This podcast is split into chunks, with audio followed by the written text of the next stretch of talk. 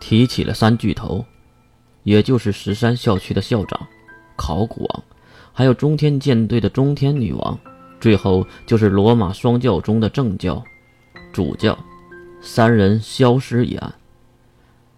那个时候我还没有问你，三巨头消失一案你是如何平息的？月也是学着金龙透，拿起了杯子，抿了一口咖啡，虽然加了很多的糖和奶，不过还是很苦涩。月的脸上也是显现出了痛苦。确实，这事儿也怪我，我也没有和大人您交代。好。由于咖啡太苦，月也只能放下，然后在旁边的砂糖罐子中夹出糖块，继续往自己的杯子里添着。看到这个动作，金龙透露出了嘲讽的笑意：“呵呵，大人，当时是用了三个方法。首先是 S 零二这边，我利用政策施压。施压。”金龙透露出了得意的笑容，仿佛这事儿。才是他的用武之地。给考古王校长故意设置一些莫须有的事儿，比如买卖情报、多国间谍什么的。毕竟他确实和不少的外国势力有联系，而且还和异教使者有密切的接触。所以可以这样说，异教徒能轻松的拿走圣物，完全就是考古王自导自演的大戏。就算是月听的也是叹了口气，说的跟真事儿一样。大人，这明明就是真事儿，好吗？越不以为然，毕竟自己也是撒谎的好手。S 零二不会追查吗？你当他们都是摆设啊？这些话可都是给普通人听的。S 零二的人怎么可能信这些？他们当然会调查，而且会精确的调查到这个事儿和使者异教徒还有我有关。好，金龙透那俊俏的脸上露出了笑容，很明显，他很享受这样的对话。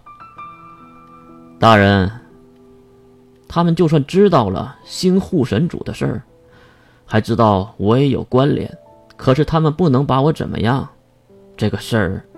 就结束了。巨大的家伙，越不想再评论什么，因为他知道自己是说不过面前这个小白脸的。再加上事情办的本来就很好，也用不到自己在这里挑什么刺儿。喝了一口还是有点苦的黑咖啡，月脸上眉头轻轻一皱。S 零二这边不会和你一般见识，是因为你的地位和影响力。但是，你总得给中天和罗马正教一个交代吧？看到月皱眉头，金龙透将一旁已经少了一半的砂糖罐子往月这边推了推，可能是示意再加一些糖。月更厉害了，直接上手抓了一块，然后丢到小嘴里，咔哧咔哧的嚼了起来。这个举动让金龙透无奈了。大人。中天那边已经轻松的摆平了。啊，你用什么办法？一边吃糖一边喝着咖啡，还说话的月根本听不清他在说什么。大人是想问我用了什么办法吗？我操，你这怎么听懂的？月在吐槽金龙透，而他没有理会，而是回答了他先前的问题。中天不再追究这边的事儿。是因为我以 S 零二的身份绑架了中天女王的女儿，所以说中天的国王刚辛应该是不想赔了夫人又折女儿吧？你竟然绑架了我的那个同学？月野想说出这个女孩的名字，可是已经忘了她叫什么来着。哎，大人，这怎么能叫绑架呢？我只是请过来。让她喝喝茶而已。月马上有了奇怪的预感。那我那个同学呢？他现在人呢？端起咖啡，再次入口的金龙透露出了邪恶。我这个人一向谨慎，只相信死人不会说话。我已经打他轰轰烈烈的海仗了。听到是这样的结果，月也是放下了心。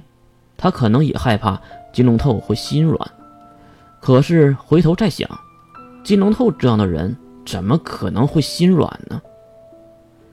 哈哈，把花季少女丢入海里喂鱼啊！你还真是够阴狠的。这句话明显是在嘲讽金龙透，可是金龙透也不甘示弱。我做的事儿，哪有大人您阴狠呢？越听得出来，这是金龙透话中有话。这话该怎么说呢？魔法阵营那边好像是大人您亲自施的压吧？月的目光逐渐变得明亮。怎么说呢？我只是轻松的封锁了一些情报，罗马正教就不再追究了。那可是一个主教啊，那么高的位置，说没就没了，他们一点都不着急。你不觉得奇怪吗？